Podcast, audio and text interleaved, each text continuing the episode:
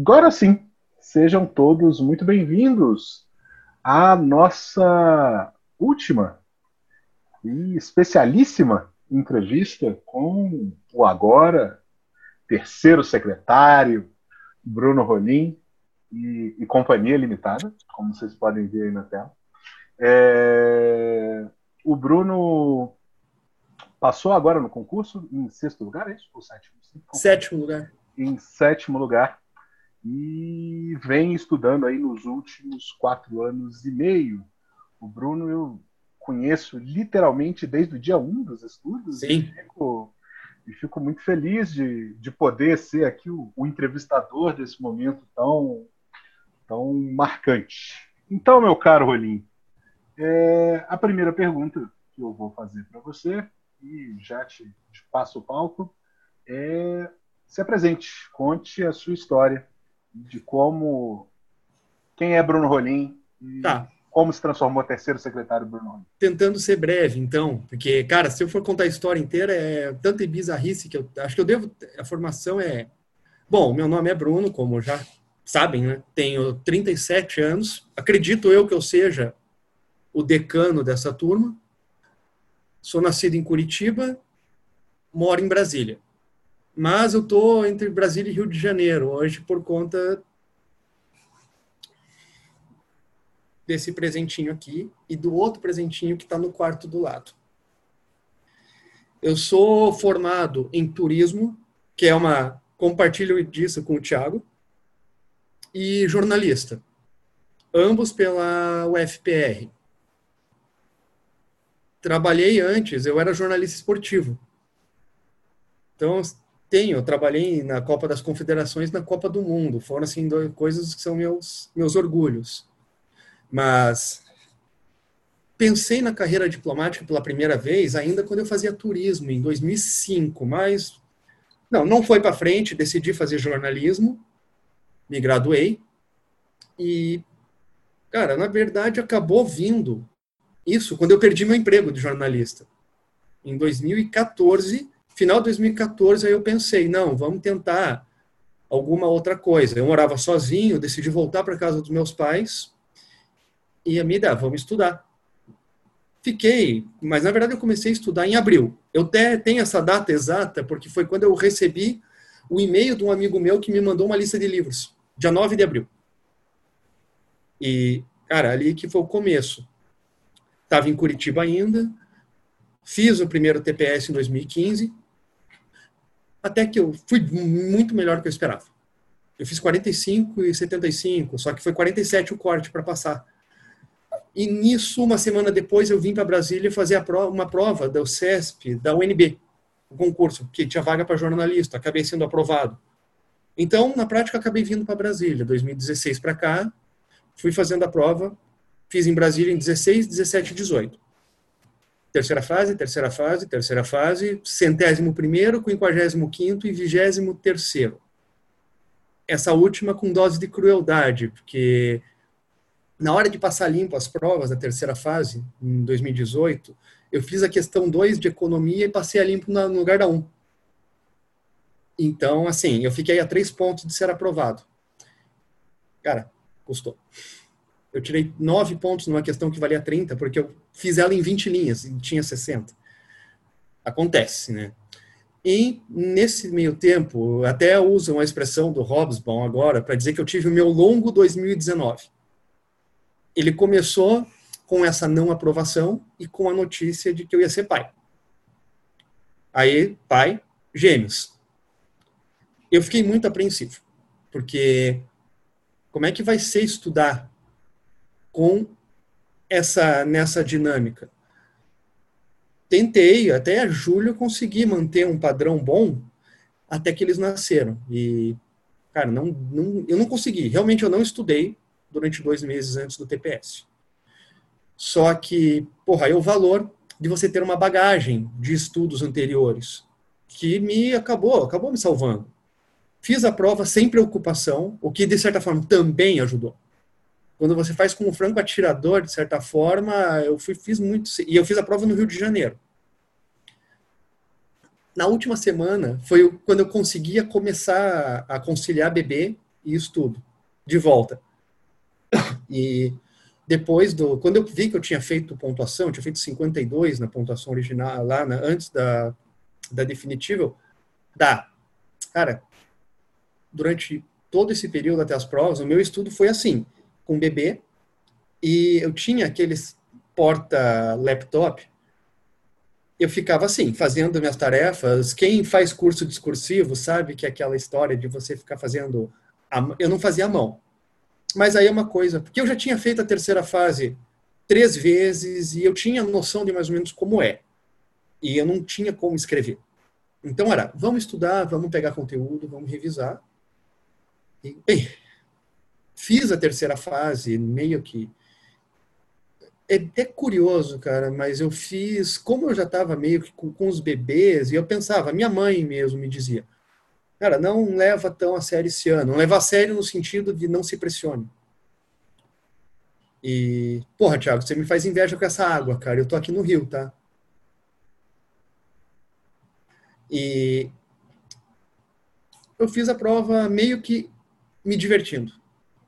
Fazer a prova, assim, cara, com mais uma questão de prazer tanto que teve algumas questões que, quando tiver o guia, teve uma questão de geografia que eu, eu, eu conversei com o Thiago, o Thiago Rocha, que eu falei para ele que tinha uma informação que eu tinha descoberto, que era um estudo de uma universidade japonesa que dizia que, mantido o ritmo de crescimento atual, em 3.382 só haveria um japonês no mundo. Eu não sei quem que fez esse estudo sério, mas é uma universidade, teve esse estudo e eu citei isso na questão. Eu pensei, ah, o, a banca vai rir daquilo. Ah, no fim deu certo, a nota foi boa na questão. Mas assim, agora saiu o resultado, quer dizer, saiu, parecia festa junina, né? Olha o resultado, é mentira. E agora. Não, para mim, assim, é o inferno de Hades chegou, cara, e saiu o resultado, quando saiu o resultado definitivo, assim, né, não, o primeiro aconteceu o provisório. Eu, poxa, acho que vai. Saiu o final, cara. Porra, agora sim, os exames já estão feitos, mas é esperar, cara, assim, mas é porra, quatro anos e meio ralando, porque é conciliar trabalho, agora os bebês, Felizmente, vamos fazer. Eu não tive que conciliar o trabalho e os bebês, porque eu consegui pedir licença do meu trabalho para cuidar dos bebês. E eu cuidei. Não é simplesmente a questão de você ser pai, é ser pai e cuidar. É estar tá ali junto, cara. Você trocar a fralda deles toda hora, você preparar todas as mamadeiras, porque eu trabalho, porque a vida para mãe é difícil. Então, sabe, foi. É, hoje eu vejo assim, cara, que é um peso que eu tirei. Você tirou um bode do ombro. Mas agora. Mas assim, cara, eu acho que. Na verdade, foi meio minha apresentação e meio apresentação, talvez até um pouco de trajetória. Sim, mas eu acho que as coisas caminham juntas. Né? Claro, não há, claro. Não há, não há como separar. E assim, eu vou estar até aberto para o pessoal querer perguntar. Calma, então, ela está choramingando um pouquinho. Então, vou começar com as duas primeiras perguntas. A primeira, que é, queria saber qual que era o seu nível prévio das línguas e quais as estratégias que você usou no estudo dos idiomas. Das línguas, tá. Assim, C2 em inglês, C2 em espanhol. Pelo menos isso. Embora eu tenha feito, desculpa, perdão da palavra, uma absoluta porcaria de redação em língua inglesa, já adianto para vocês que a pior redação da, é minha. Tirei 27 de 50. Já adianto, vai estar tá lá anônimo, mas é minha. e por outro lado, consegui tirar a maior nota nos outros exercícios. Tirei 27 e tirei 47 no resto. Ah, foi uma porcaria de redação. Espanhol, a mesma coisa, cara. Tem essa questão de família. Então eu cresci tendo convívio com o idioma e estudei, estudei também a questão do espanhol, embora o meu conhecimento de espanhol até o concurso ele fosse mais prático do que teórico. Isso é uma coisa assim que eu conversei, isso tanto com o Tiago quanto com o Pablo, que, que foram quem me deu mais deram mais subsídios, que eu tinha uma facilidade às vezes de vocabulário grande, mas a minha dificuldade era a questão de gramática mesmo, de estruturação. Eu sabia falar, eu sei me comunicar, eu sei ler, mas era estruturar texto. Então, essa, mas as duas línguas eu tive um começo mais fácil. Francês eu estudei quatro anos e meio, quando eu era adolescente ainda, por interesse. Eu gostava. E isso foi de 1995 a 90, 95 a 98. 98, 99. Fiquei 15 anos sem contato. E quando voltei a estudar, pelo menos deu para perceber que eu consegui pegar, consegui pegar no tranco. Entender. Até vou aproveitar que acho que o Ícaro fez uma pergunta que é interessante. Se tem um idioma mais difícil, depende do que você assim, depende muito da tua bagagem anterior. Mas tem uma coisa que eu diria que vai na que vai na talvez na contramão de muita gente. Talvez o Thiago até venha concordar comigo por ele ter contato com o espanhol ele é mais fácil que o francês até um determinado ponto. Mas para você conseguir chegar naquele momento assim, burilado mesmo de estruturas, o francês é mais fácil que o espanhol. O espanhol ele tem muita coisa que a gente se ilude, porque como é um idioma mais próximo do português, a gente se ilude que as estruturas são parecidas, mas o francês tem estruturas mais próximas do, do português. Sujeito, verbo, objeto, a questão do verbo passivo, que o espanhol é diferente do português, e muita gente, não é você saber a palavra, não é você saber então você olha para o texto e diz: Poxa, o texto está com as palavras corretas, mas esse texto não parece um texto espanhol e os professores da banca veem isso. Isso vai, sobretudo, naquela na nota de fidelidade ao texto, e às vezes você vai ter uma marcação no teu texto, você usou lá uma voz passiva na forma errada, vai estar sublinhado os dois. Aquilo não seria uma estrutura errada gramaticalmente, mas é uma estrutura errada na questão de ela fica sintaticamente errada. A frase não tem sentido. Então você perde. E para nossa sorte, de certa forma, você perde um ponto. Você perde meio ponto. Porque a rigor, aquilo ali poderia custar muito mais, porque aquilo ali quebra a coesão do, do texto. Ah, o Tiago falou uma coisa, do francês ser mais fácil que o inglês. Se você tem essa questão, que são é, línguas latinas, até sim. Mas o inglês tem uma outra questão, que embora seja uma língua anglo-saxônica, uma língua que tem o inglês ele tem uma questão de vocabulário mais fácil, de tempos verbais mais fáceis. O difícil é que a exigência da banca para o inglês é maior do que a exigência para as outras línguas. Se você pegar a exigência do inglês e aplicar para o espanhol e para o francês, eu acho que sobraria pouca gente. Com a mesma exigência, que é o que aconteceu no resumo de 2017. Que foi um resumo em que você olhar para o guia, você vai ver que a terceira maior nota foi 8 de 25.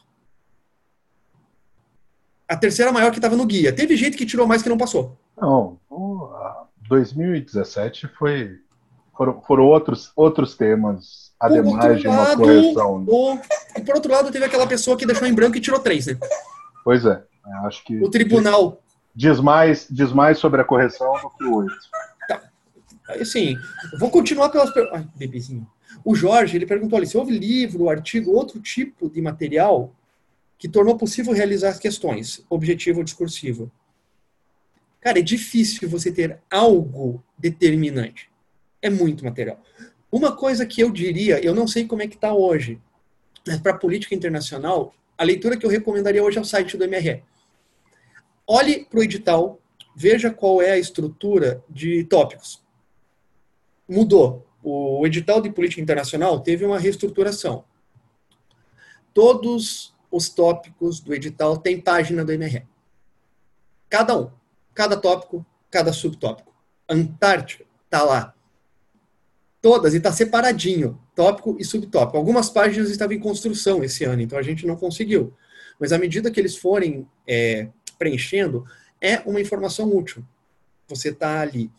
E muita, ó, para esse ano, o que, que foi um livro, artigo, material?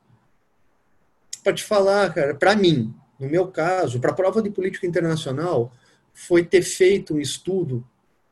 Eu li um artigo, não lembro agora o nome do autor, que falava sobre a geopolítica da Rússia e da China e como os Estados Unidos poderiam fazer frente a isso no contexto da Rota da Seda. Essa questão, que era uma leitura que a gente tem muitas vezes para geografia, caiu em política internacional. Foi a questão número dois, a questão que falava do Mackinder. E foi uma questão na qual, assim, essa foi a minha grande felicidade, que é uma questão que eu prejudicou muitas pessoas, tiveram notas muito baixas nessa questão. E eu consegui tirar 30. Até isso que acabou sendo responsável, assim, que eu, que eu até brinco, assim, se fosse dizer o meu orgulho, que foi minha nota de política internacional, que eu tirei 82 na prova, que é uma prova que teve 10 pessoas que tiraram acima, 11, sendo que tiraram acima de 70 em que a média da prova foi 52 ou 53, foi uma prova bem complicada. Teve uns padrões de resposta estranhos, como eu acredito que. Mas os padrões foram estranhos para todo mundo. Então, de certa forma, tem uns padrões que eu não engoli até hoje. eu não engulo o padrão de resposta, mas paciência. Eu, eu até acho interessante que você tenha uma compartimentação de padrão. Por outro lado, isso deixa a questão um pouco discricionária, porque a pessoa da banca define o que, é que ela vai querer que você escreva. Uhum. O que endurece um pouco essa questão. Mas aí acho que a gente vai ver como é que. Eu acho que eles estão tentando achar um formato correto. 2018, eu até também gostei. Gostei da formatação de 2018. Porque você deixa uma questão com itens. Você, beleza, preencheu isso, preencheu isso. Mas é, é, difícil, cara. Assim, se você me perguntar o que, que você acha melhor, eu, eu não sei.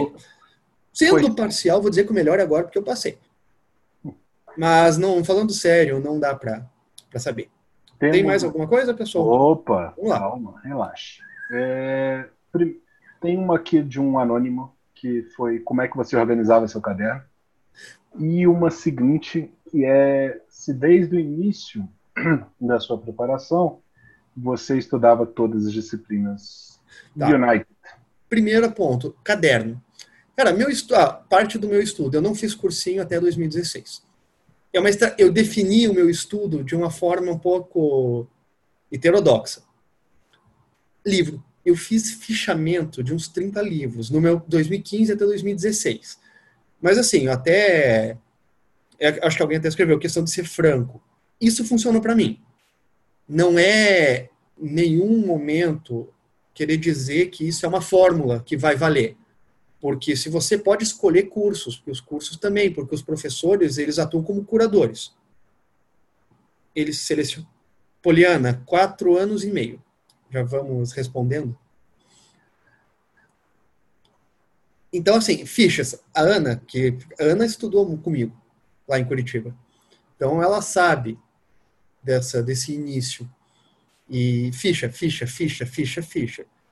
Tem um livro só que eu não fechei, que é um livro que eu até recomendo. Esse talvez seja uma leitura que eu recomendaria para quase todo mundo, que é um livro do, de um autor inglês, o Peter Calvocoressi, que é Política Internacional depois de 1945. É um livro de 800 páginas, absolutamente impossível de fichar, pela densidade do livro, mas é um livro não para você estudar sentado, mas para você ler. Ele conta a história desde 1945. Você vai ver Albânia, Chipre, e você começa a entender aquela todas as dinâmicas. Você vai é, uma, é um livro base que eu diria assim divertido de ler. Agora a pergunta ali sobre dedicação ao concurso, não, eu trabalho. Sempre trabalhei. O único período em que eu não trabalhei durante a preparação foi depois de julho, porque nasceram meus filhos. Então eu tirei licença, mas eu, bom, estou trabalhando agora. Voltei, né? Voltei ao trabalho. Mas o fichamento, Aline, como é que era feito? Eu, eu fazia a mão no começo. Peguei, eu lia os capítulos do livro, eu nunca riscava livro, isso é uma coisa minha. Eu não risco livro. E Cara, você vai. Eu, eu ia fazendo um resumo e depois eu separava em tópicos. Isso aqui que tá valendo, isso vale, isso vale. Em geografia, foi uma matéria em que eu tomei uma decisão que foi um pouco arriscada no começo, que foi não ler o Milton Santos. Eu fui para Antônio Robert Moraes, aquele livro bem pequenininho de história crítica. Aquilo ali. E outro livro que eu peguei, que é uma, apesar de ser as pessoas criticarem, era o guia, o guia da Funag de geografia que é um guia bem básico, apesar de estar bem desatualizado, porque, bem, da Berta Becker, é esse livro mesmo. Da Berta Becker, então é uma coisa que valia a pena, a estruturação, porque aquilo ali era a estrutura do edital. E a prova cobrava muita coisa que era tirada ipsis literis do, do, do, guia. E assim, aí já emendando, falando de 2015 eu não tinha feito concurso, né? Então, Felipe, organizar trabalho e estudo, o que eu te digo, quando a gente faz aula de economia, a gente aprende aquele conceito de escassez. Quando a gente tem menos tempo, cara, a gente aprende a valorizar esse tempo. Assim, e fazendo justiça, eu trabalhava seis horas diárias, que era a carga horária do meu trabalho, flexibilizado. Servidor público, seja da UFPR ou da UNB sim, claro, não é a mesma realidade de alguém que trabalha 40 horas semanais, sendo 4 horas com duas de almoço e 4 horas, que engole 10 horas do dia. Mas você tendo menos tempo, porque eu tinha trabalhando ali 6 horas, uma hora para ir, uma hora para voltar, eu tinha 8 horas durante o dia, 9 horas durante o dia. Era aproveite ao máximo, suprimir bastante coisa de lazer, deixava de fazer muita atividade porque eu tinha na minha cabeça, eu vou tentar estudar para passar o mais rápido possível. Claro, não demorei, não passei de primeira, como algumas pessoas da turma, mas, cara, eu comecei a estudar aos 32 anos. Tá, pô, o que importa é passar, cara. Tanto que eu falo, assim, da, dos relatos que a gente teve essa semana, cara, eu posso falar sem dúvida, assim, que o relato mais bonito foi o do Bruno. Cara, o relato camponês é uma coisa fabulosa, cara. Ele é um cara que, na verdade, já era para ter passado há, há anos. Pelo menos uns cinco anos já. Sim. Então, ele quase passou. Ele teve outro menino, João Paulo, que os dois tiveram uma situação de que eles já eram alunos que já tinham passado na terceira fase e depois não passaram no TPS e depois deram a volta por cima isso é uma coisa fabulosa, que é um bom símbolo de, do que a gente chama de resiliência. Porque a gente, cara, tem gente que diz, ah, resiliência é, ah, você passou por uma dificuldade e continua. Não só isso, você tem que passar e aprender com a dificuldade. Você tem que aprender, porque se você passou pela dificuldade e continua fazendo a mesma coisa, você não, vai aprendeu nada. É, volta, volta naquela do como se você estudava todas as, as matérias Sim, todas. ao mesmo tempo. Todas. Mas aí, assim, eu acho que cada pessoa tem uma maneira de encarar, de conciliar uhum. as tarefas. Uhum. Assim, quando eu fiz a minha primeira prova, eu tinha tirado 45 e 75, eu vi que eu tinha uma base legal. Que esse concurso, pessoal, não é uma preparação. A preparação, eu digo, eu estudei quatro anos e meio mas esse é o meu estudo dedicado ao concurso desde o momento em que eu falei, eu vou estudar para o concurso. Mas eu tenho 37 anos de preparação. Todos nós carregamos o que fizemos antes na vida. Por isso que você não deve, você tem que ter um pouco de parcimônia, você tem que ter um pouco de. Quando você pega histórias que são fabulosas, de fato, como Tomás Napoleão, nosso professor aqui, passou estudando sete meses, mas teve uma história sensacional antes já, uma formação muito boa que viabiliza uma aprovação em primeiro lugar, após sete meses de estudo que se dedicou. A preparação é de vida, é uma coisa que a gente faz. Mas eu fiz é, todas as matérias, todas as matérias, li guias, que eram um guia, o Bruno Rezende fez um guia, o Guilherme Raikoski, lá de Curitiba também, que conversei com ele bastante sobre, sobre como fazer essa preparação. Mas a minha preparação escrita, assim, foi assim, até 2016. Quando eu fiz a prova, tomei um susto que eu passei. Aí a Jéssica fez uma pergunta que foi a partir de que momento estudei discursivas? Foi a partir do momento que eu passei em 2016, fiquei absolutamente desesperado e decidi fazer fui até aqui no IDEG, eu peguei todos os pacotes. E assim, poxa, eu tive sete semanas para aprender. Claro que não. E ainda acabei, de certa forma, iludido, porque eu tirei, eu tirei 86 em língua portuguesa, que era na época do Felipe Fortuna, que era uma nota muito alta. Só que depois, na terceira fase, me voltei ao mundo real. A partir dali, eu comecei a estudar. E eu fiz assim, em 2016, após eu ter, não ter passado, eu fiz um balanço de cada disciplina. A partir dali, eu não tive mais uma preparação para o CACD. Eu passei a ter 11 preparações. É uma para cada matéria. Porque não dá para você fazer uma coisa estanque. Você tem um nível em geografia, você tem um nível em economia, você tem um nível em direito. Então você não pode manter a mesma. Política eu já estava fazendo discursivos. Economia eu fiz curso básico de volta. E por aí vai. Então foi uma coisa bem. Ó, sobre a, aqui a Kelma, valores que eu investi, não sei te dizer, para te falar a verdade, mas o que eu posso te dizer é que, felizmente, eu conheci muita gente maravilhosa, professores que e são amigos meus hoje. Aqui, no, aqui eu tenho, tenho o Tiago, o Tiago, temos o Tiago Rocha, que deve estar dormindo agora, né, lá em, em Campo de Eurique. O Rômulo, que, que foi o Rômulo, que foi Porra, o Romulo é um cara que é um amigaço meu, que eu tive, foi um dos meus primeiros professores aqui no IDEG. Isso é uma coisa que eu até falo, assim, pessoal, é que como o Bolzan falou muito bem, que não é uma questão de divulgar cursos ou não, que eu tomo uma liberdade, que eu sou muito grato ao Bolzan, ao Marcelo, que me ajudou, e à própria a Priscila. O Bolzan e a Priscila são dois nomes que eu sou... Eu falo assim, se não fossem eu poderia ter tido investimento superior a 100 mil, mas não, não, nem de perto. Eu acredito que mais de 20 mil, acredito que sim. Eu tenho dívidas ainda com professores, que já sabem, eu estou esperando cair salário do, do Rio Branco agora. Ou seja, só no final de março, provavelmente. Mas eu tenho. Vamos ver. Aqui tá. Sobre economia, sugestão de leitura. É difícil você ter uma uma sugestão. Economia foi uma das matérias em que eu mais acabei saltando. Eu mudei, eu passei do desastre de 2018 para a quarta maior nota de 2019. Isso aí eu não sei até hoje porque, como é que eu consegui. Não sei. Até, aliás, eu olhei para as provas, eu olhei essa semana para as provas e eu falei, cara, eu não sei como é que eu respondi isso. Mas economia, pegar um manual, seja um Mankio ou um Vasconcelos, que tem um manual legal também de macro e microeconomia é uma coisa interessante. História, é dificilmente você vai fugir da ordem, ordem do progresso do Celso Furtado, que muda governo, pode ter uma questão diferente, mas essas referências históricas continuam. Na pior hipótese, o que pode acontecer é eles não cobrarem esse assunto. Mas se cobrar esse assunto, a fonte vai ser o Celso Furtado. Se cobrar coisa mais, vai ser a ordem do progresso.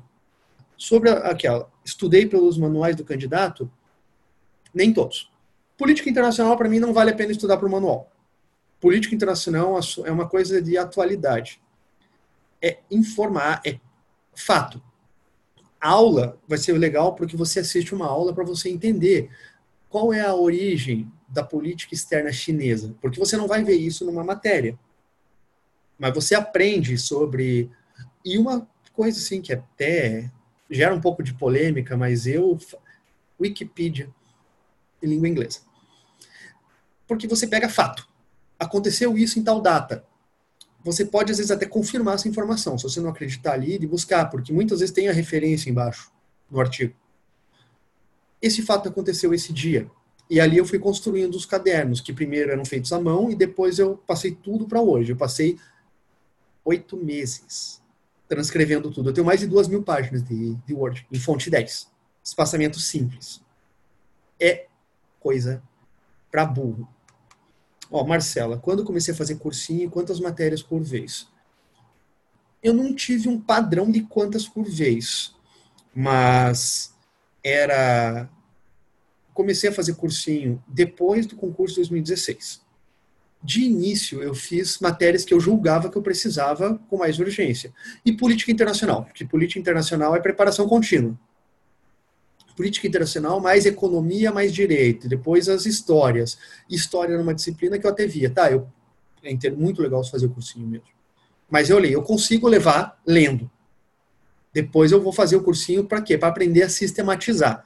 Porque você lendo, você faz uma hierarquização. E tem uma diferença, o professor, ele sabe. Eu falo assim, o professor, é, confia no professor. O professor sabe, ele tá, tem experiência de preparação. Ele sabe hierarquizar, para você não olhar para um edital e você ver item 5, item 6, item 7. Você dedica uma semana para o 5, uma semana para o 6 e uma semana para o 7. Quando você for ver na prática que o item 7 merecia 5 minutos. Eu falo isso porque eu lembro uma vez que um, um amigo, ele me falou assim, ele queria fazer, ele fez um fichamento sobre União Europeia de 60 páginas. Eu falei, você tá maluco? Reduz isso. Não vai, sabe? Porque se você fizer isso, tem uma, você vai terminar teu fichamento no ano 3000. Provavelmente junto com aquele último japonês lá da. Então, continuando aqui. Ou se quiser adiantar uma outra pergunta. Vamos lá, então. É... Como foi seu planejamento em relação a TPS relações e as discursivas? Uma segunda pergunta, que é como você revisava tanto conteúdo? E uma terceira pergunta, e qual sua, sua percepção sobre as provas de direito em termos de profundidade do que é cobrado? Tá. Primeira pergunta, planejamento para TPS discursivas. Eu nunca abandonei estudo de TPS. Eu sempre estudei História Mundial. Mesmo agora. Porque eu nunca, não vou cair na ilusão de que eu sei tudo, de que eu sei o assunto. Eu estudava a teoria das relações internacionais esse ano. Você não pode achar que você sabe tudo, você sempre tem que revolver. E, mas assim, o meu estudo fundamental, a partir desse ano, eu já estava com meu material para TPS, eu fazia. Agora eu fiz poucas questões. Esse ano, sobretudo, foi mais difícil. Mas no ano passado, eu passei a fazer questões dois meses antes da prova. Aí foi uma coisa mais intensiva. Mas a minha preparação era basicamente olhar meu caderno, pegar as aulas, vídeos ou PDFs mesmo, em alguns casos até o PDF, e você fazer a. Você ia lá e atualizava o teu material. Às vezes você tirava alguma informação, Teve uma época, o Murilo, né, o Murilo Cavalcante, que ele tinha aquele curso, né, que era de organização de informações. Eu não cheguei a fazer o curso, né, mas pelo contrário, o método dele é uma coisa muito boa para você sistematizar, porque você às vezes fica com uma impressão de que você falou. Eu falei, ó, meu material tinha duas mil páginas. Eu te falo, cara, hoje que se eu pudesse refazer esse material, ele ia ter 800. Você começa a, a enxugar porque você não precisa, com o tempo, você não precisa mais ter todas aquelas informações. Você tendo 40% daquilo ali, o resto você vai interligando, até porque o fundamental é saber as informações, mas saber sintetizar, analisar essas informações. Para não ficar uma questão que fique. E eu sou jornalista, cara, sou terrível nisso, que é virar um. vomitar fato. E vomitar fato fato, fato, fato, fato, fato, e tá ok, a questão exige um pouco de análise. E qual era a segunda pergunta? Uh, como você revisa tanto conteúdo? Bom, basicamente eu pegava o meu material de Word e eu reescrevia. Essa era a minha revisão. Reescrever o material. E alguns materiais, assim, que uma, acho que a terceira pergunta era para falar sobre a prova de direito. Sobre a prova de direito, sim. Olha, esse ano, esse ano ele eu achei que foi um ponto fora da curva. Foi um ano que foi uma prova completamente reta. Teve questões estranhas, teve, teve a cobrança lá daquela do I Belong da Acnur, que para mim era uma questão de política internacional. Enfim, eles cobraram, eu não acredito que ninguém tenha tirado algo diferente de zero nisso. Mas a prova de direito, a prova de direito interno, eu sempre considerei uma prova honesta honesta, assim, elas nunca foi uma prova, é sempre uma prova meio dura, não tem muito, não tinha muito como fugir, ou tá certo ou tá errado.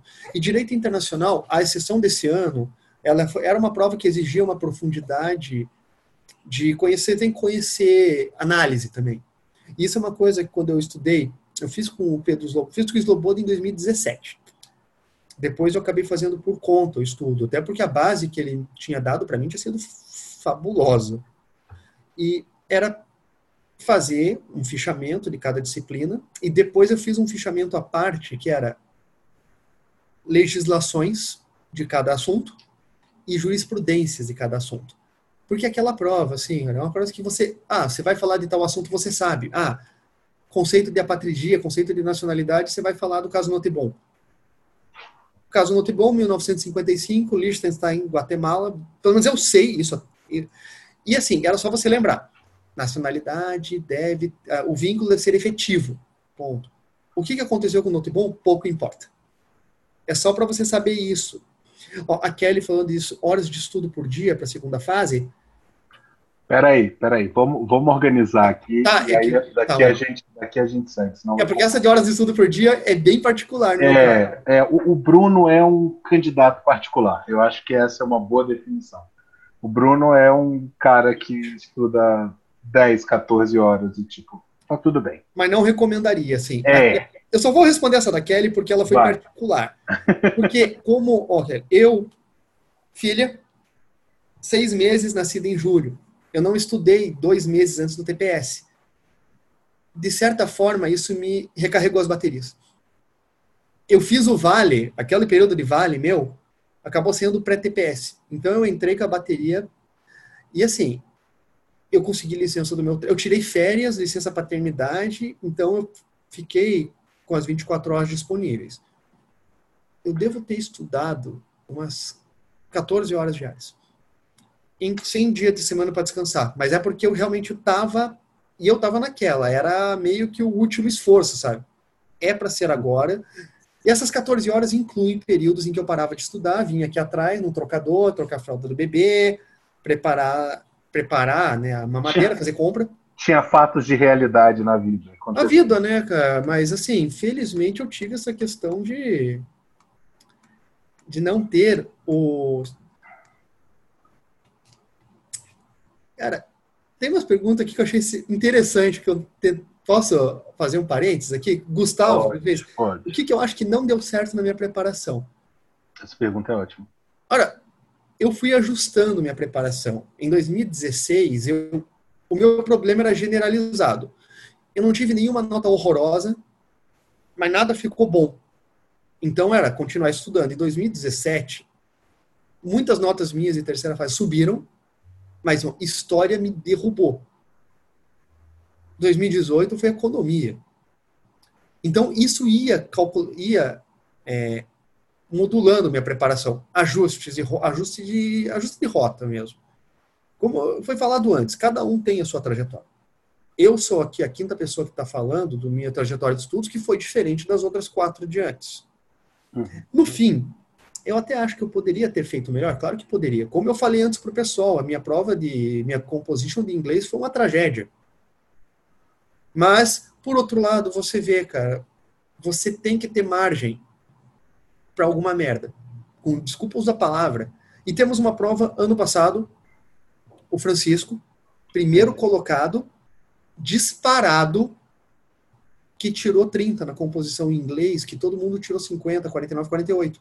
Isso não impediu ele ter sido manter a primeira colocação muito à frente dos outros.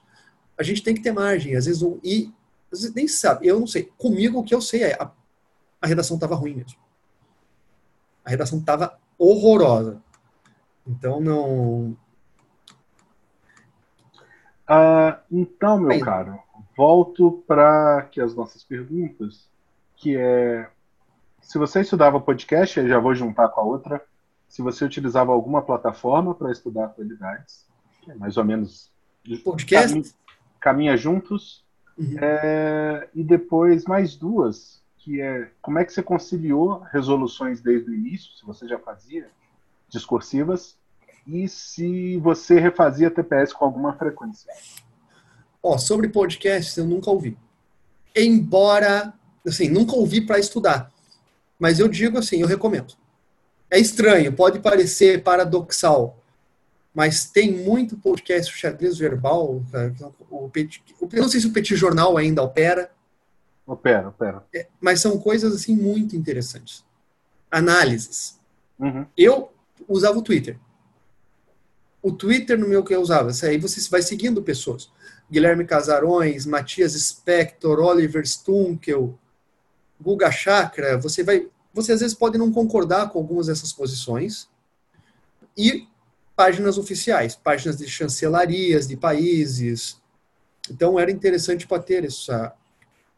As outras duas perguntas, eu acho que eu não, o áudio não estava muito bom, meu computador também. É, se você conciliou resoluções de questões de segunda fase desde o início e se você refazia os TPS com alguma frequência. Ó, resolução de segunda de exercícios de segunda, terceira fase. Eu vou chamar de terceira fase porque para mim aquilo é terceira fase.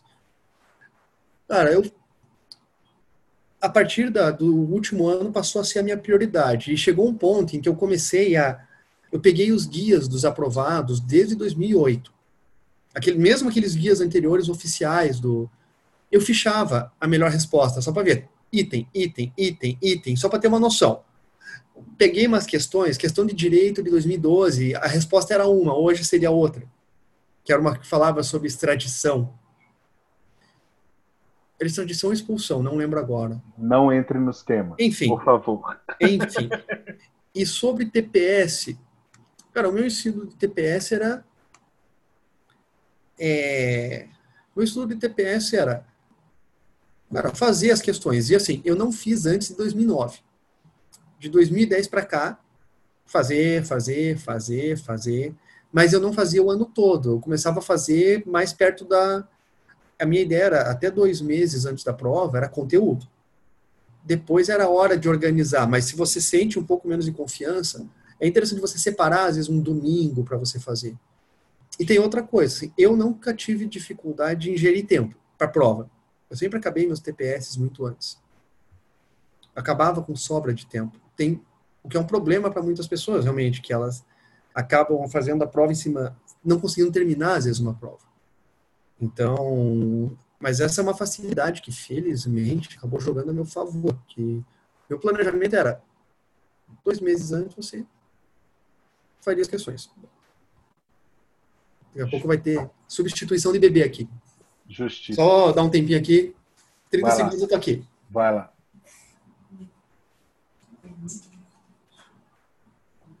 O Bruno é um cara sui generis, os caras. Eu tava tô muito satisfeito de falar com ele. Voltamos. Esse aqui é o Arthur. Oi, Arthur. é o meu outro neném. E, peraí. Deixar ele aqui, porque tem que arrotar, né? Vamos lá, Tiago. Qualquer outras perguntas? Ah, uh... Marcos só perguntou em que turno eu trabalhava seis horas.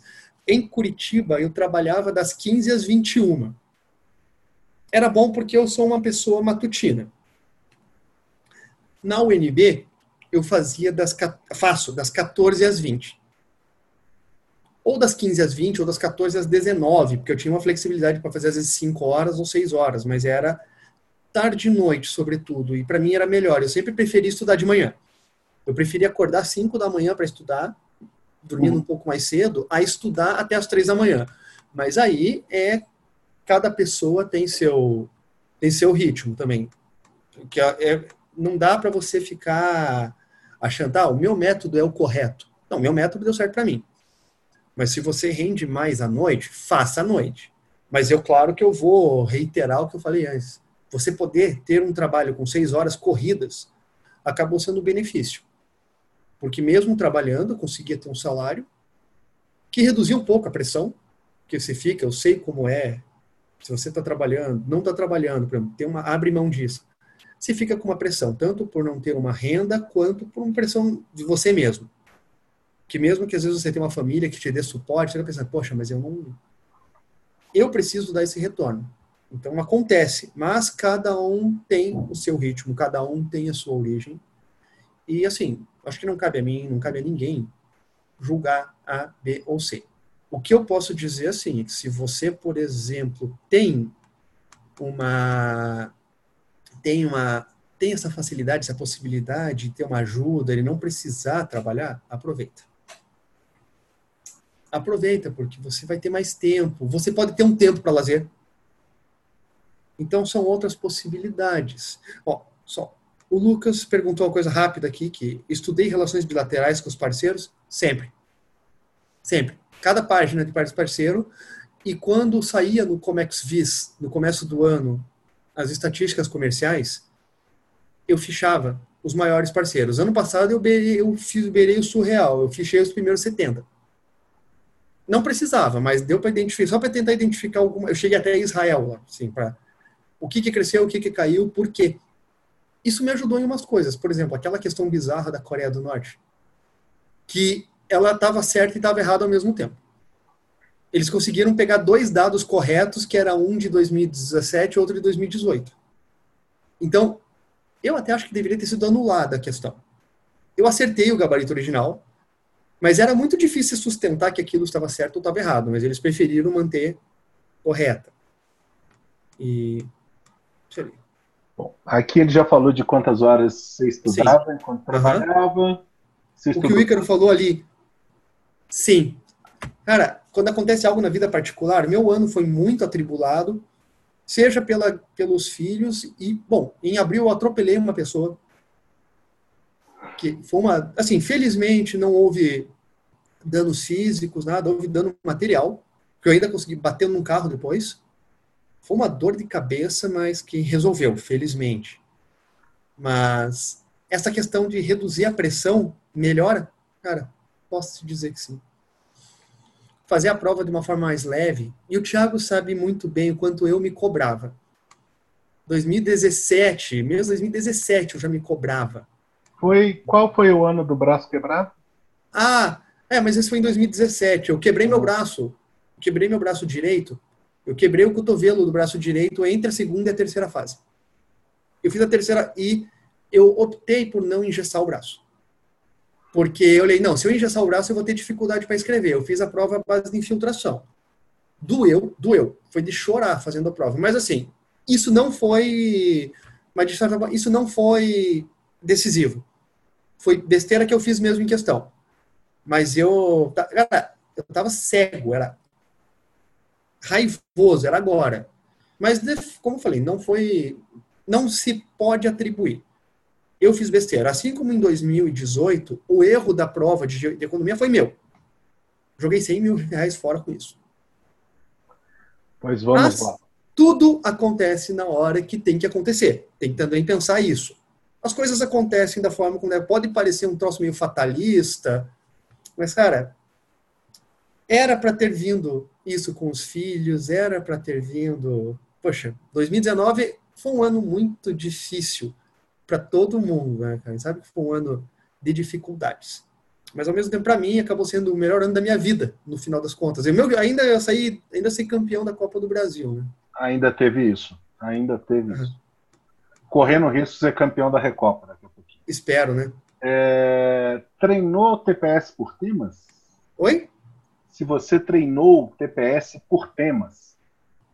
Não. Não? Era por ano mesmo, TPS 2010, 2010 para cá. Porque a ideia era simplesmente ir vendo qual era a posição. Uhum. Sim, chega uma hora, é, era basicamente relembrar. Porque muitas vezes a questão de um TPS.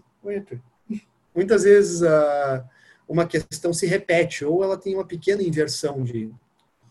E aí você aprendeu algumas estratégias.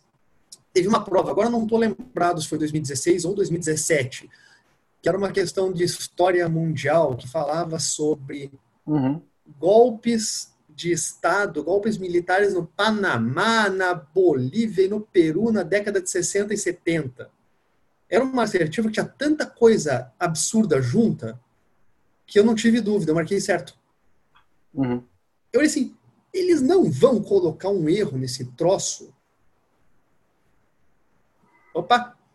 Então vamos seguindo aqui. Travou um pouquinho. Aqui. Não, pode Travou. falar, estamos te ouvindo. Era uma questão tão absurda, não. O erro geralmente era coisinhas. Eles dificilmente colocavam erro em detalhes. O erro era alguma coisa que chamava muito a atenção ou questões que você aprendia a ver que a banca não queria dizer que aquilo era errado. Teve uma questão de história do Brasil ano passado que gerou muita polêmica, que falava do governo do Geisel, falava Sim. do AI-5.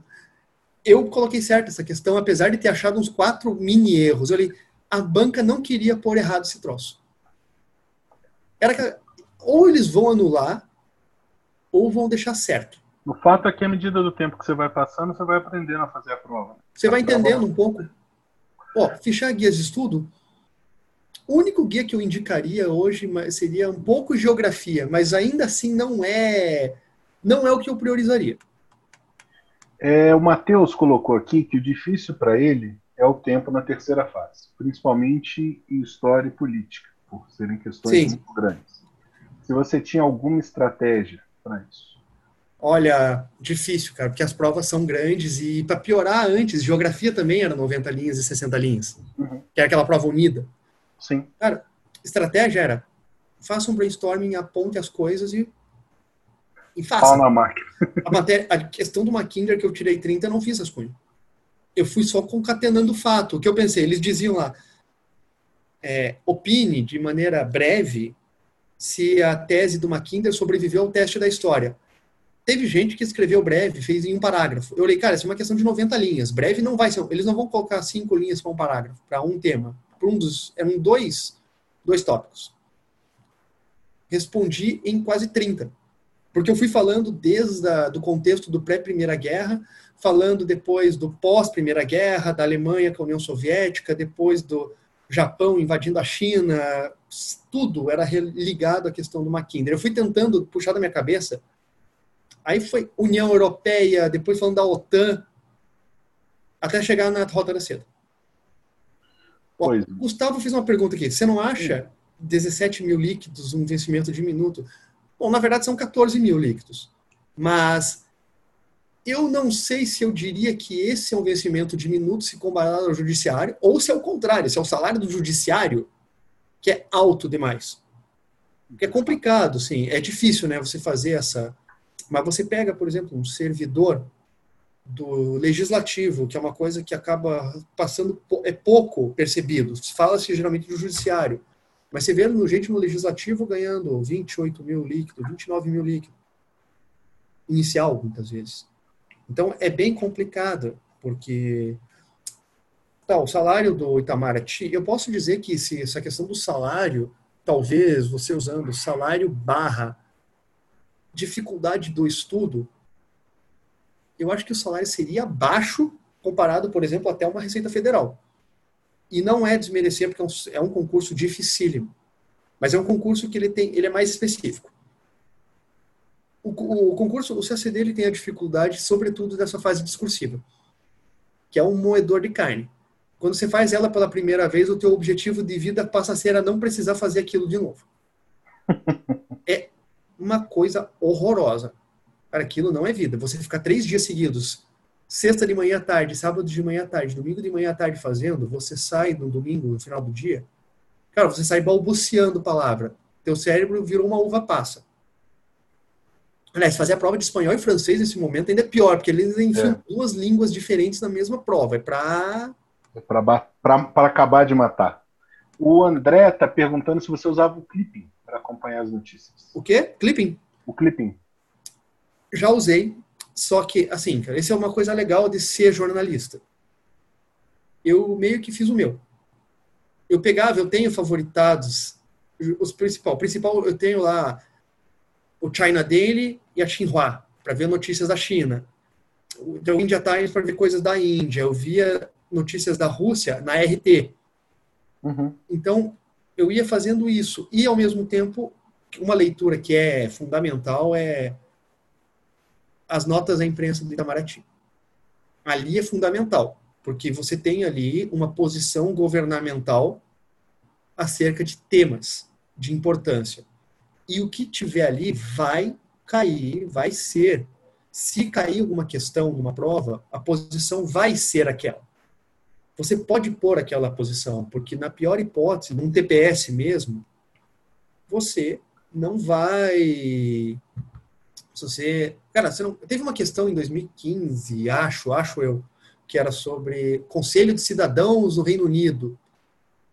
E, na verdade, era Conselho de Cidadania, ou era o contrário. Mas o fato é que a assertiva hum, tinha sido dada como correta, mas o site do Itamaraty dava Falava que era errado, é. Falava que era errada. Então, anularam a questão. Outra pergunta. Como é que você filtrava o que era relevante? ou não nas notícias de política? Cara, assim, com o tempo a gente vai começando a. É uma, é uma coisa assim, você tem uma tendência grande a fazer a fazer um fichamento gigante. Aí você começa a pensar, tá? Por exemplo, ah, o acordo do Brasil, o acordo do Mercosul com a União Europeia. Vai ser assim, você não primeiro você vai, faz uma, tá, beleza, o que que é? É um acordo, quando que começou? Quando começaram as negociações? Beleza. É relevante. Quais foram os avanços? É relevante. Mas aí você vai entrar. Cara, no final você coloca lá o que que foi cada acordo que está dentro e descreve cada acordo você vai chegar uma hora em que você vai ver que você não precisa descrever aquele negócio tão.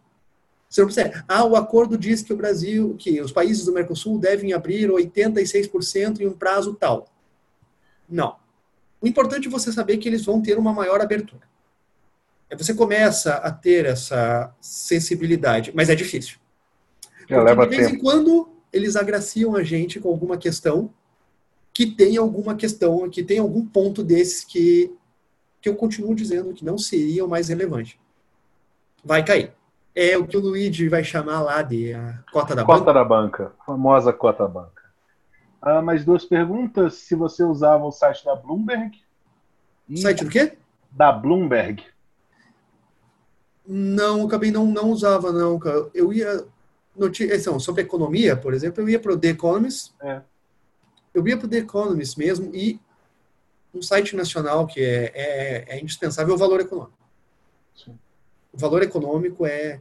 Ó, a, a Caroline respondeu aqui: a estratégia no TPS. Se eu respondia as questões, eu deixava em branco. Até ano passado, eu tinha uma estratégia de se, não tive, se eu não percebesse que estava errado, a chance maior é que tivesse certo. Mas ainda assim, eu aprendi assim: eu, se eu tivesse uma intuição, ah, deve ser essa resposta, eu vou para ela. A não ser que a tua intuição seja muito ruim, você acabe errando mais que acertando. Mas para a prova desse ano, eu acho que não tinha dúvida. Era marcar todas. Um acerto te dá 0,25, um erro te tira 0,125. Matematicamente falando, você só ia perder nota se você errasse mais de dois terços dos seus chutes. Era uma questão bem matemática mesmo. E eu fiz um cálculo, eu tenho uma separação ali. Com meus chutes, tipo, eu ganhei cerca de três pontos em chute esse ano. Foi, isso me fez passar por nota. Mas ao mesmo tempo, outras pessoas que passaram também fizeram isso. Todos nós, assim, hoje era muito difícil você deixar nenhuma. Paloma, não usava. Eu cheguei a tentar usar flashcards, mas comigo não funcionou. E mapas mentais, comigo não funciona. Não deu. Mas, assim, eu sei que é uma estratégia muito boa, que funciona para muitas pessoas. Eu realmente não. Eu apanhava. Eu preferia realmente ficar reescrevendo toda a matéria. Pois me conte aqui como você filtrava as suas leituras e se você tinha mais leituras é, em PDF ou em material físico? Eu cheguei a ter 120 livros físicos. Teve uma época, na época do grupo do Low Profile do Facebook, que eu vendi vários livros. Que era uma época que eu teve gente que me perguntou se eu tinha abandonado o curso. Eu, não, eu só queria me livrar de livro. Tinha muito livro em casa. Uhum. Então, as minhas leituras passaram a ser mais para PDF. Até voltaria, quando me perguntaram sobre uma leitura de economia, a minha leitura de economia em micro, que é uma leitura que muita gente diz que é uma leitura que não, que talvez fosse difícil, mas eu gostei, era o Halvarian, em espanhol. Eu consegui um PDF maravilhoso, que não era aquele livro escaneado. Ah, era um e-book. Entendi. Copiar e colar o conteúdo, porque o que eu fazia? Eu copiava, copia, copiava, colava e traduzia. Na, na prática, você ainda estudava espanhol. Sim, claro. Ah, é... isso é uma coisa que eu digo para todo mundo, assim, leituras em outras línguas é uma coisa legal. Você ter lá pelo menos uma leitura do Le Monde em francês, uma coisa, ou The Economist, The Guardian. The Guardian é melhor porque é aberto. Uhum. E o El País. O El País é uma coisa legal, porque, tá, não é perfeito, mas o El País tem a versão em espanhol e a versão em português muitas vezes as notícias são traduções. Então é interessante você tentar fazer a correspondência. Falei, não é perfeito, não se para não achar que aquilo não é um estudo de espanhol. Mas você pode aprender algumas coisas, termos, acaba sendo uma forma interessante que você estuda atualidades ao mesmo tempo que você estuda o idioma. É, você acostuma, né? Você vai Sim. acostumando a sua cabeça a entender aquele idioma nas necessidades que ele apresenta. Sim. É... Como você estudou francês, Monsieur Bruno? A minha professora, eu estudei basicamente com uma profe, particular com a professora, foi Isabel, que é a autora do, do guia da FUNAG. Uhum. Foi, eu, fiz, eu fiz com ela, estudo particular, e meu estudo por gramáticas, eu estudei, eu usei duas. Uma que é a, a Grammaire Progressive, que, que eu acho que é clássica, que é, eu fui da inter, intermediária para avancé para perfeccionnement. Uhum. E outra, que é uma leitura, que é uma que eu encontrei, assim, que eu acho legal, se você quer, é uma leitura mais leve, que é o Objetivo Diplomacia. É bem legal mesmo. É, é um legal. livro de francês voltado para relações internacionais. É bem bacana. É uma coisa divertida de ler. Então, aí ele tem o, o A e o B. Ele vai até o B2. Não é um livro que vai chegar no C2. Mas é um livro legal, que ele vai te dar uma, vocabulário, porque as provas de francês, elas têm essa tendência a carregar para a parte de política e atualidades. A prova de espanhol, ela ainda tem essa questão literária. Pelo Sim. menos é uma coisa que tem se repetido. Pode acontecer diferente? Pode, mas eu, se a bancas, se as bancas se mantiverem, não é eu, acho, eu acho que a, que a tendência é manter o que eles fizeram esse ano. Sim. Pegaram um texto meio literário, meio informativo. Sim Bom, Qual? pelo menos textos desse, os textos dos dois últimos anos em espanhol fizeram sentido. Sim, sim. Não foi a vi, o, a, o Diário do Extraterrestre. É. Ah, aquilo ali era um conto, gente. Não, sim, mas é que aquilo ali, assim, eu, é. como que eu resumo esse troço? Não, o, o, resumo desse ano, que teve aquela das notícias, eu, o sim. desafio desse resumo era não repita a palavra. Exatamente, Porque era um resumo repetitivo. Exatamente. Ficava falando a mesma coisa o tempo todo. Assim, ah, e é isso aqui, beleza. Então, assim, eu não ia falar, segundo tal pessoa era isso, segundo tal pessoa era isso, segundo tal pessoa era isso. Eu ache alguma outra palavra para não ficar. Basta tá dizer olhando, acordos. Tá me olhando Oi, aqui, Arthur, olhudo. Me conte uma coisa. É... O Romário perguntou uma coisa que eu já vou dizer. Qual dica você pode deixar para quem está decidido a iniciar os estudos, mas não tem habilidade nenhuma com línguas? Eu, Cara, ela é uma luta. Estude. Vai precisar. Só que assim, estude as línguas desde já. Porque as línguas elas têm uma diferença. Você não vai ter uma progressão rápida como nos outros, nas outras matérias. A língua é um processo mais longo. Que você vai ter que fazer uma construção aos poucos. Claro, você não vai precisar, não, não necessariamente um ritmo, estudar quatro, cinco anos. Mas se você não tem, você precisa pelo menos começar. Cara. Não, eu não acredito que você precise ter C2.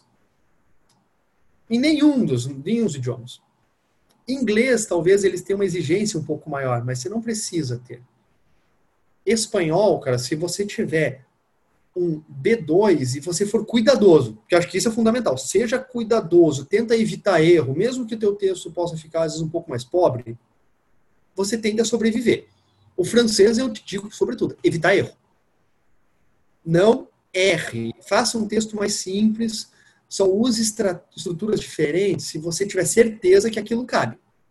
Você não precisa florear o texto. Se você souber que aquilo dá para fazer, faça. Mas é melhor você fazer um texto simples e perder ponto de, de qualidade de conteúdo do que você perder um monte de ponto por erro de microestrutura, que no fim ainda você ainda acaba tendo a prova zerada. É verdade. Uh, fez curso de PI, em que curso e com quem? Em 2016 eu fiz aqui no IDEG com o Tomás Napoleão, nos anos seguintes eu fiz com eu fiz com o Guilherme Casarões. E discursivas, a minha preparação, eu tive uma preparação com o Felipe Estre uhum. e nos dois últimos anos com o Leonardo Bento contínuos, são preparações assim, que todos eu recomendo. O importante é você. Não adianta o professor. eu até diria, eu faria um conselho para todos vocês aqui que estejam fazendo alguma matéria discursiva. Eu lembro uma vez que acho que eu vi o próprio Tiago fazendo um desabafo no Twitter de pessoas que não vinham para aula ou pessoal, se você contratou um curso, faça as tarefas.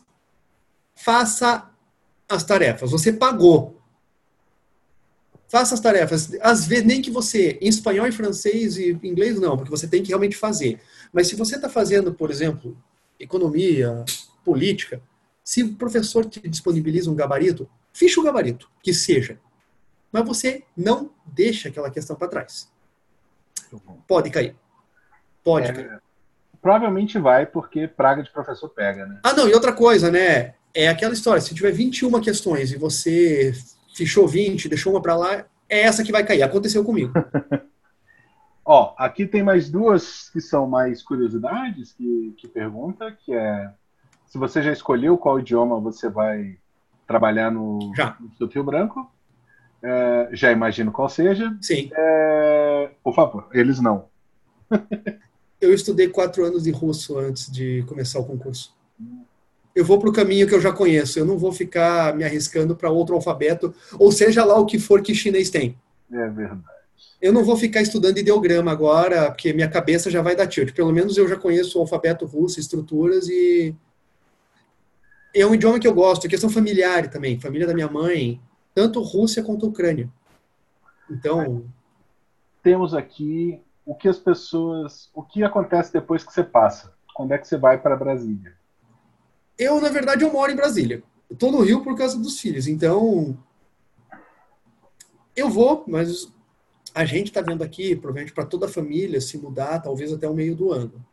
Por enquanto, vou ficar comutando.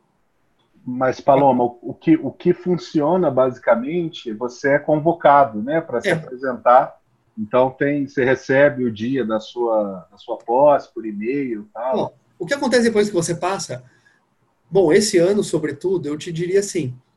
Não, não teve festa, porque depois do que teve na prova anterior, já judicializaram o negócio. Então é, vamos esperar, porque daqui a pouco aparece o Jason de volta na porta então, eu tô, por isso que eu falei que eu estava esperando para poder. É, para você poder vir a homologação. Mas uma coisa que eu te digo: eu, eu tô sem carro desde o acidente, até porque eu não, não tinha dinheiro para arrumar. Esse era o aperto que eu estava vivendo um pouco. Então, quando eu estou em Brasília, eu estou fazendo de ônibus. Eu moro no Lago Norte, eu vou do Lago Norte até o UNP. É um caminho fácil. Eu, às vezes, eu falo assim, a sensação até essa coisa boba. Às vezes eu tô andando na, no caminho, cara, me dá aquele sorriso. Eu, cara, eu passei. Cara, aconteceu. Não, e eu penso umas coisas bobas, eu tipo, esse pequenininho vai ter o primeiro passaporte dele. E vai ser vermelho. Ele vai ter um passaporte vermelho. Cara, eu olho assim. não, é uma sensação de leveza que você sente que você deixou um peso. Eu tirei um elefante a Magna está falando de saúde mental. Como é que você mental. cuida da sua saúde mental? Pergunta sensacional. Eu faço terapia. Eu acho que acompanhamento, tanto é, psicoterápico quanto psiquiátrico, não são coisas para pessoa. Tem gente que tem preconceito com isso. Eu tenho, eu tenho, eu sou hiperativo. Não é uma coisa, é uma coisa que às vezes incomoda, cara. incomoda a gente mesmo muito mudou com os bebês. os bebês mudam a vida nossa. É, ele está aqui balbuciando umas coisas para mim. Ele está naquela fase agora que eles vão aprender a falar, começar a engatinhar. Tá uma, uma graça. Mas a saúde mental era muito com terapia. E, assim, como eu não tinha muito tempo de lazer, eu buscava, às vezes, compensar. Tinha dias que eu pegava, eu ia de bicicleta para o meu trabalho eu ia caminhando, tentar fazer se desanuviar um pouquinho. Mas é uma coisa fundamental você ter essa questão do, do mental, do psicológico, porque muito dessa prova, sobretudo na primeira fase, é isso. É uma barreira que você cria. Porque você olha, você vê, por exemplo, um TPS, você vê um monstro talvez ele não seja esse monstro que você vê. por outro lado, você também não deve subestimar. A missão é encontrar esse equilíbrio. Não é fácil. Mas aí é. Cara, eu acho que, como foi dito antes, quando você livra do peso no, nos ombros, assim, quando você se livra de pressão, faça a prova. Eu, eu, eu, digo assim que acho que uma possibilidade bem, bem comum é você faz a prova, você não passa no TPS, você não passa no TPS, você não passa no TPS. Aí você decide fazer a prova de sangue doce. Aí você passa. É uma coisa que acaba sendo boa, porque aí você quebra a barreira. Quebra uma barreira psicológica, você percebe que você pode começar a estudar para frente, que às vezes você não estuda para frente porque você não acha que vai precisar. Eu entendo, porque afinal de contas também é um preço que você paga, é um custo, então você tem que escolher onde que você vai alocar seus recursos. Mas eu, eu vi acontecer isso, de pessoas assim, porra, eu não estava mais estudando e passei. Acontece. Acontece, Acontece muito, muito, muito. Sim. Meu caro, é... como o senhor está aí de prato cheio, como diria o povo nas Minas Gerais, com apertar de costura, é... eu queria te agradecer primeiramente, pela sua disposição. Eu estou vendo aí que a vida, não está, a vida não está fácil, apesar de estar ótima, na verdade. Não, claro. E... Bruno, assim, eu, eu acho, eu sempre, eu estava muito ansioso por esse nosso encontro aqui, porque eu acho seu relato o relato mais é, fidedigno que eu conheço. O Bruno, a gente, a gente se conhece há cinco anos, mais ou menos. Sim. Se você que me acolheu nesse, né, nessa preparação, sim que. E cara, é, eu tô assim extasiado quando eu vi seu nome lá. A, a, saí gritando pela casa, passou, passou, passou. Então foi é um, um nome que eu, que eu realmente estou tô, tô satisfeito. E peço então para você é, deixar uma última mensagem para o pessoal, para quem assistiu até aqui, muitíssimo claro. obrigado. Não, sim, primeiro, quando eu vi ali, quando a gente fala sobre ah, porque o, o governo tal, isso desde quando o Serra assumiu. Cara, a gente serve o Estado.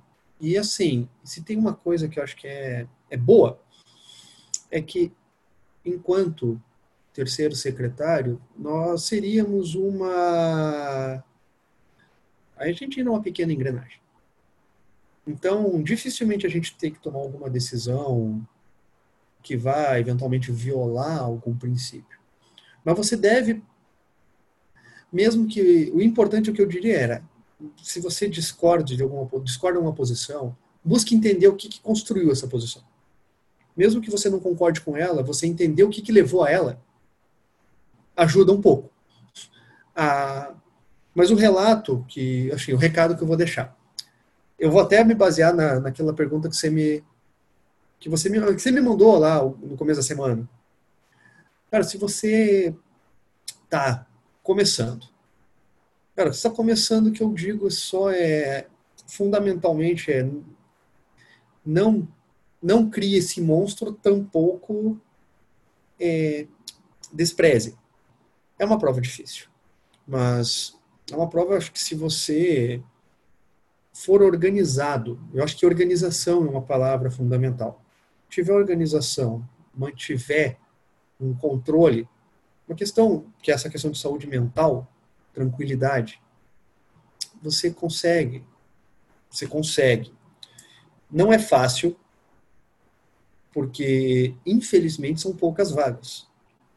Porque eu digo, foram 20 aprovados, mas eu posso te garantir que dentro ali tem, tinha pelo menos uns 70 candidatos que já estavam prontos. E eu ouso dizer que deve ter mais uns 30 que ficaram de fora, porque não passaram no TPS por algum detalhe.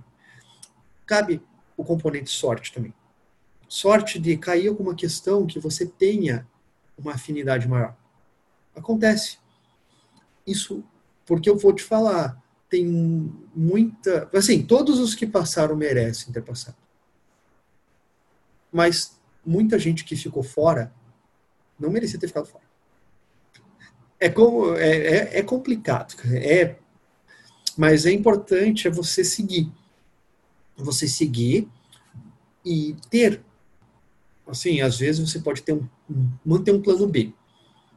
Um plano B simplesmente para se precaver, você não colocar, aquela história de você não colocar todos os ovos numa cesta só. Mas isso é, é bem complicado de, de falar, porque eu acho que cada um sabe. Cada um sabe o tamanho do gigante que tem, tem de matar. Mas o que eu digo é, comece com calma. Não estabeleça metas é, maximalistas. Ah, isso é uma coisa que eu até esqueci de dizer. O meu planejamento de estudo nunca envolveu metas grandes. Eu preferia fazer uma meta pequena e superar do que fazer uma meta grande e não conseguir e ficar frustrado. É uma coisa boba, mas ah, eu vou estudar tal assunto, tal assunto. Não, estude só um. Se você conseguir estudar em menos tempo, passa para frente e adiante. Pelo menos você vai ficar com aquela sensação, fui além do que eu planejei. Isso faz bem. Mas, cara, para quem começa, eu diria isso. Para quem está na luta, cara, é aprender, sobretudo aprender a questão da resiliência que eu já tinha falado, é aprender com erro. É perceber o que, que houve de errado analisa matéria por matéria, não simplesmente veja quantas você acertou, quantas você errou. Veja por que você acertou, por que você errou, por que você deixou em branco. Não é o, o que, mas o porquê. Isso te ajuda, ajuda a qualificar. Porque um TPS é uma prova bastante seca, certo? Errado. Mas você pode adicionar um componente analítico. Por que, que eu fiz isso? Ah, eu marquei isso porque eu achei isso. Então, tá, beleza. Por que, como que eu vou fazer para evitar esse tipo de. Ou eu tive uma abordagem que eu esperava muito. É assim, eu, eu só marcava certo se eu tivesse certeza. Então, não, é errado. Eu devo marcar certo quando eu ver que não está errado. Parece a mesma coisa, mas não é. É mais isso, é você fazer essa é você poder fazer esse balanço, cara, porque muitas vezes você está você tá mais perto de avançar do que você acha. Porque às vezes você pode ter mil pessoas na tua frente numa nota de TPS. Se você souber fazer dois ajustes, você pula mil pessoas. É uma coisa que você, você faz. E a gente tem casos de aprovados em 2016, 2017 que fizeram isso pessoas que tiraram 32, 33 pontos no TPS num ano, no outro ano tiraram 48 e foram aprovados. Isso acontece. Acontece de ter aquela pessoa que ficou cinco anos fazendo TPS, passou e na primeira, ou às vezes na primeira tentativa, ficou já perto de passar. Na segunda, passou. O meu caso é um outro. Foi um caso que eu estudei, passei no meu segundo TPS, e a minha ascensão devagar foi na terceira fase devagar em termos, né? Eu passei na minha quarta tentativa. Foi, pelo menos foi ininterrupta. Eu tive uma progressão, foi progressão reta, pelo menos. Eu não tive nenhum momento de queda. O que é, às vezes é complicado, né? Porque você pode cair, você se sente mal porque você teve um desempenho pior. Mas às vezes é ajuste. Eu acho que o principal é saber ajustar. E para você que está fazendo, fez a terceira fase, é continuar. É continuar, é, a mesma ideia da análise, que eu acho que esse concurso é um eterno tentativa e erro. Porque, assim, nem todo mundo vai passar. Porque é uma coisa matemática, a gente tem pouca vaga. Mas a gente nunca sabe. Quem diz? Não é porque nem todo mundo vai passar que esse alguém que não vai passar é você. Você mantém seu esforço. Porque você está lutando para ser um dos que vai passar. E outra coisa que eu digo, nenhum de nós que passou é melhor que ninguém. Ninguém é melhor que ninguém. Eu, eu vou te falar, eu nunca me considerei um CACDista. Eu sou, antes de tudo, sou, eu um jornalista da Universidade de Brasília. Hoje, eu ainda sou esse jornalista e eu não, eu não vou mudar eu digo, quem teve contato comigo já sabe, às vezes até das minhas rabugices para avaliar, para dar conselho, que eu às vezes quando me pediam um conselho de estudo eu dava umas patadas. Eu não vou mudar. Talvez as pessoas possam dar um pouco mais de crédito para a opinião agora, mas eu até acho que é besteira. Eu sou o mesmo cretino de sempre. Cara, eu tô aqui para, tô aqui com vocês. nada muda. Cara. Claro, tenho, vou ter a família, tenho os filhos, vou começar uma caminhada nova, que vai demandar tempo. Mas eu não, não, cara, não vou esquecer porque assim como vocês estão batalhando, eu batalhei. Eu batalhei, cara, assim, eu vai cair a ficha. E por que precisarem? Cara, entre em contato, que eu não vou isso não dá para negar, cara, orientação, às vezes, algum toque, alguma coisinha, algum direcionamento. Que eu acho que, às vezes, se a gente tiver um direcionamento certo, a gente consegue um avanço que vai. Ele vai repercutir na tua questão de confiança na tua postura, o que pode ter uma consequência futura. Mas eu acho que esse seria o recado que eu que eu daria. Meu Cara, caro, é, tem aqui. Tem... Deixa eu só passar, eu vou passar aqui no. Seu contato no, aí no chat. Né? No chat mesmo. Uhum, mande aí, por favor. Tô digitando aqui que nem um. Parece aquele cara que fica pescando. Tô catando milho aqui. Ah, mas tá com a criança aí. É, oh. Perguntou se você já escolheu a roupa da posse. Aparentemente é um terno do Atlético Paranaense, não é isso? Não, não, eu. Furacão, assim? Assim, eu tenho um terno tem já, já separado. Já não, infelizmente, assim, não tenho ainda o dinheiro para pegar um terno de, de lã fria, que é o ideal para um lugar quente. Vai ser um terno, por enquanto, de um terno sintético, que vai ser um terno provisório, que eu vou usar durante até o momento que eu tiver dinheiro do salário para. Até março. É março. Sim, mas o terno da posse está decidida isso. Bom, posto no exterior, cara, o futuro vai dizer. O que eu posso te dizer é que o meu primeiro posto é o Instituto Rio Branco e depois, cara, vai depender muito de como vai ser minha trajetória dentro, de como vai ser a questão dos bebês, que agora tem que pensar neles, cara, na educação deles, que agora tem uma família, sabe? Isso isso muda. muda. O tabuleiro de xadrez. Eu sou uma pessoa muito diferente do que a que vocês conheceram. Assim, quem me conhece, uma pessoa muito mais, muito mais sereno hoje. É verdade. Esse é o Bruno Calmo, senhoras Daí você é, paz e amor. Era, é, o Bruninho Paz e Amor. Pessoal, muito obrigado. Bruno, mais uma vez, fortíssimo abraço.